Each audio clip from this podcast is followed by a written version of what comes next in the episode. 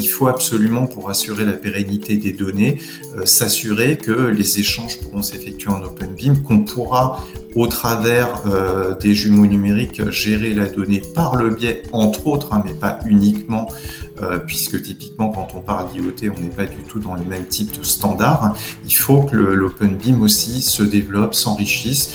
Nous, on essaye de le, faire en signant des partenariats, notamment avec l'Open Design Alliance ou, euh, ou Nvidia, etc. C'est des sujets qu'il faut absolument garder à l'esprit, qui sont en cours de maturation, hein, puisque finalement c'est assez, nouveau. Bonjour à toutes et à tous, j'espère que vous allez bien. Nous avons eu le plaisir de démarrer 2021 avec six de nos BIM influenceurs, à savoir Annelisa Di Maestri, Christophe Lheureux, Emmanuel Di Giacomo, Lionel Rey, Olivier Salnik et Yannick Ludzik. Dans cet épisode, Emmanuel nous présentera un bilan général autour du BIM et d'Autodesk. Il nous parlera de l'éducation, de l'écosystème des startups et pour finir, des tendances futures autour de l'automatisation, la robotique et la domotique.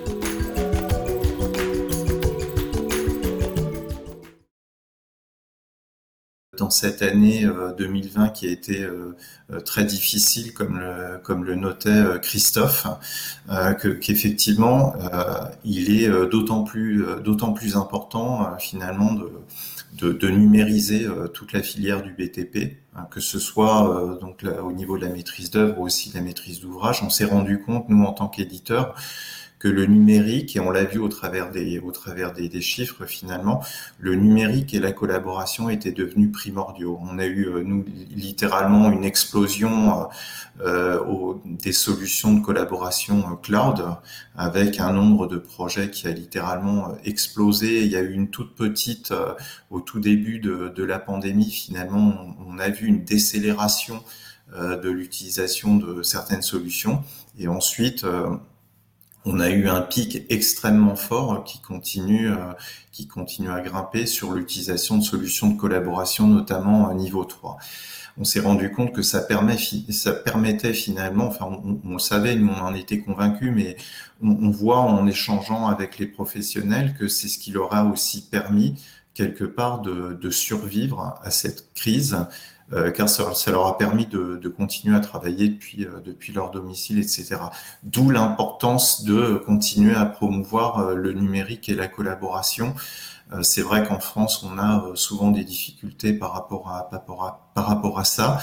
C'est-à-dire qu'il y a cette prise de conscience qu'effectivement c'est important, mais on fait, on, se rend compte que finalement le, le, marché euh, et les professionnels ne réagissent pas forcément suffisamment, suffisamment rapidement par rapport à ça.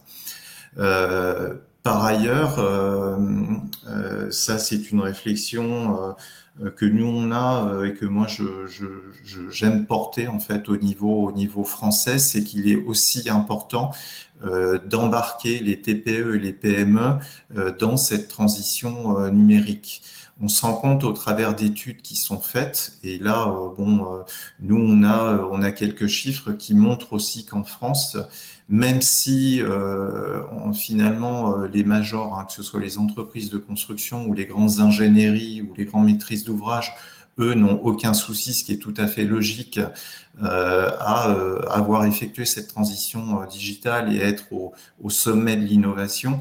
On se rend compte qu'on a toute une frange euh, euh, de la, euh, comment dire, de la population du secteur de l'AEC, hein, les TPE, PME, notamment dans le domaine du, BTP, mais aussi hein, pas mal finalement d'agences archers et de bureaux d'études qui ont du mal à franchir ce, ce cap. Hein. Les chiffres d'adoption sont extrêmement bas, on est aux alentours des entre 10 et 15 il faut absolument euh, qu'on arrive à trouver un moyen, et ça, c'est c'est euh, notamment euh, les actions qu'essaye de promouvoir le plan BIM 2022 et ADN Il faut absolument arriver à les embarquer, sinon on risque on risque d'amplifier la fracture qui existe finalement entre les TPE, PME et les grandes entreprises. Parce que malheureusement, elles n'ont pas tous les moyens, euh, les ressources, elles se sentent pas euh, forcément euh, prêtes à effectuer cette transition. Donc ça, c'est primordial. Il hein. ne faut pas les oublier, c'est très très important. C'est d'autant plus important qu'on se rend compte qu'en Europe, ça avance très vite. Euh, je, le rappelle souvent hein, sur, sur ABCD Blog, hein, quand on voit ce qui peut se passer au Royaume-Uni, le nombre d'études qui peuvent sortir quasiment de manière hebdomadaire sur les sujets notamment de l'industrialisation de, de, la construction ou de la transition digitale et euh, sur finalement l'avancée de ces pays comme le Royaume-Uni, les pays nordiques, etc., mais même des voisins comme les Allemands ou les Italiens, qui sont en train de structurer la démarche BIM et tout ce qui touche autour de la standardisation autour du BIM. Euh, nous, on a de ce point de vue-là euh, énormément de, choses, énormément de, routes, de, chemins à parcourir pour, pour, pour arriver finalement à, à, les, à les rattraper. Donc c'est important parce qu'on est dans un environnement concurrentiel. Le Royaume-Uni en a fait un cheval de bataille euh, d'un point de vue économique. Hein. C'est tout le gouvernement, hein. c'est pas uniquement le ministère du logement, etc. C'est énormément de ministères qui travaillent à ces sujets-là. Ils ont notamment euh, des initiatives comme des initiatives au niveau du jumeau numérique national avec de vraies stratégies et tous les acteurs sont impliqués. Quand on voit les moyens que mettent euh, notamment le Royaume-Uni avec 72 millions de pounds pour cette transition digitale, on a beaucoup encore de choses à faire.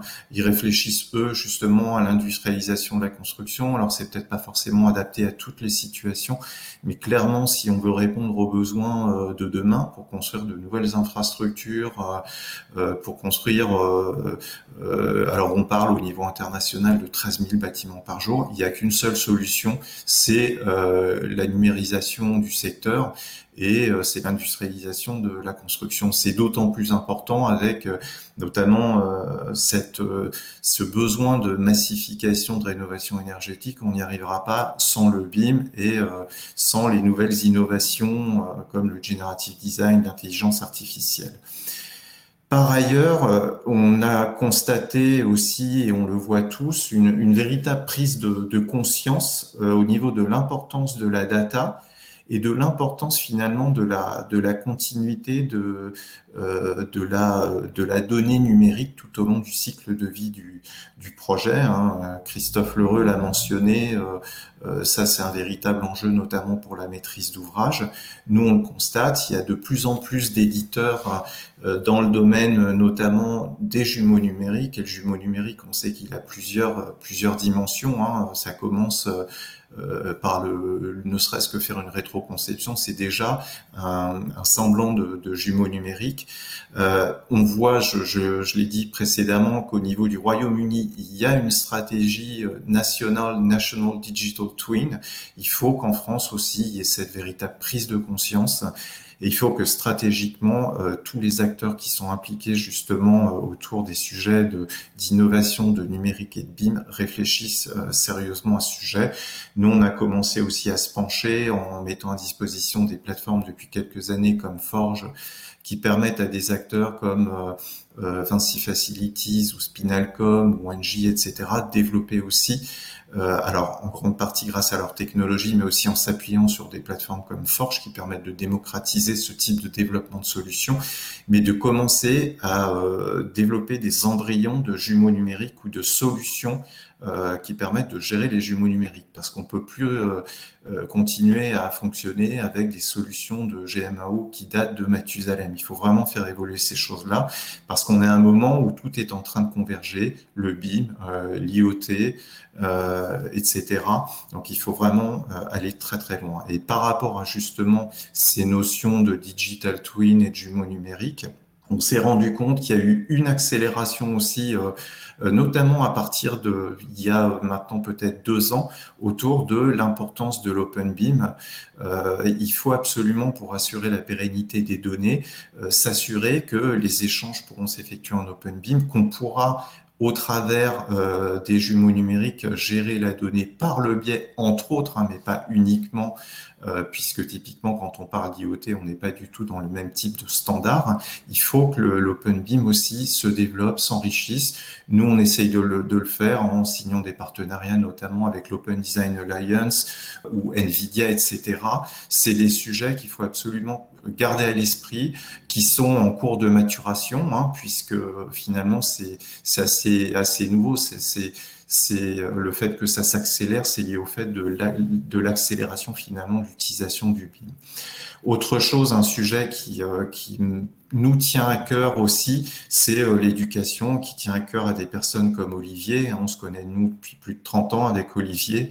Les sujets d'enseignement du BIM, mais le BIM en tant que process et en tant que qu'est-ce que ça va changer dans les pratiques euh, finalement des architectes, des ingénieurs, des entreprises de construction? Il faut absolument que, euh, par exemple, le ministère de la Culture, le ministère de l'Industrie, à l'instar de ce qu'a fait le ministère de l'Éducation nationale en rendant obligatoire dans les filières euh, Bac Pro et Bac STI, je le redis à chaque fois au risque de me répéter, il faut que les écoles enseigne ce que le BIM va changer, mais pas en tant qu'outil euh, euh, presse-bouton, euh, fabriquer une maquette BIM, etc. Qu'est-ce que ça va changer dans l'organisation et comment est-ce qu'on se prépare finalement à préparer les futurs professionnels de demain? Ça, nos voisins l'ont compris. Vous prenez l'exemple de l'Italie, par exemple.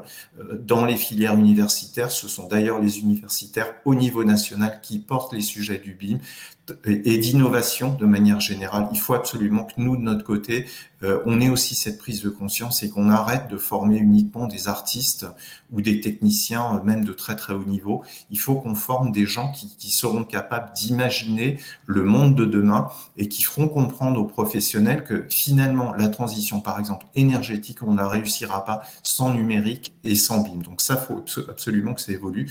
On le voit. Hein, D'ailleurs, on a une beaucoup de professionnels qui arrivent notamment euh, d'Afrique du Nord, qui sont super bien formés, qui ont des compétences extraordinaires ou d'Italiens qu'on retrouve un peu partout. Nous, malheureusement, on ne peut pas en dire autant pour l'instant. Donc, il faut absolument euh, que ça, ça change. Ensuite, le BIM, c'est un formidable terreau pour le développement de start-up. Et en France, on a la chance d'avoir des, euh, des développeurs géniaux qui sont pas forcément du domaine du bâtiment à l'origine, mais qui vous développent des applications euh, qui s'appuient sur le BIM ou sur les données du BIM pour euh, améliorer le quotidien du chantier, la sécurité sur le chantier, euh, l'optimisation euh, des matériaux, le développement durable, etc. Donc le BIM, c'est aussi un formidable terreau pour les startups et c'est un formidable terreau de compétitivité pour les entreprises françaises, que ce soit au niveau français, mais au niveau européen. Et ça, faut absolument, et ça, c'est de la responsabilité du gouvernement d'aider justement, de financer et euh, d'arrêter de donner uniquement 5 millions et d'imaginer qu'avec ça, euh, ben, on va développer une stratégie autour du BIM. Ensuite, euh, je finirai en disant que dans les innovations, le BIM, c'est un épiphénomène. Il y a plein de choses qui sont en train de se passer autour de, par exemple, l'intelligence artificielle.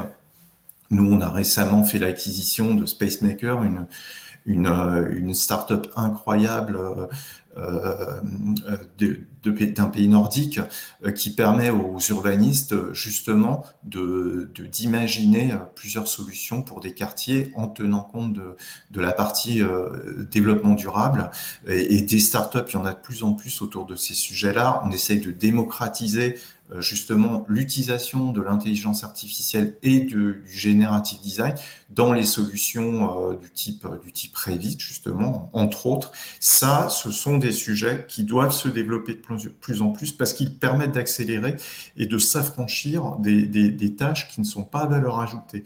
Donc il y a l'automatisation aussi qui est un sujet très important. La robotique on le voit il y a de plus en plus d'exosquelettes sur le chantier. Euh, de puces RFID qu'on va retrouver un peu partout qui permettent d'améliorer améliorer le quotidien des ouvriers, des personnes. Pour finir, je reviendrai sur le, jumeau numérique. Le jumeau numérique, comme, comme nous disent nos voisins euh, britanniques, euh, qui sont très bienveillants, c'est euh, les données pour le bien public. Hein. Le jumeau numérique, c'est pas simplement moi en tant qu'entreprise être en avance par rapport à mes, à mes petits copains, c'est aussi qu'est-ce que ça va apporter à l'utilisateur final? Y a nous en tant que professionnels de l'AEC, mais il faut avant tout penser aux utilisateurs finaux. Cette domotique dont on parle depuis 30 euh, ans, euh, Olivier le sait, euh, moi j'en entendais parler au lycée quand j'ai fait mes études de Cauchy, eh bien la domotique, ça va s'appuyer sur les données du BIM, de l'IA, etc., du generative design. Donc construisons le monde de demain et travaillons tous ensemble main dans la main pour faire avancer les choses et ce sera euh, positif pour tout le monde. Mais je pense qu'on a la chance d'être dans un pays où il y a beaucoup de, bonne volonté, où il y a des gens qui sont extrêmement innovants. Voilà. Donc euh, merci euh, à tous et à tous.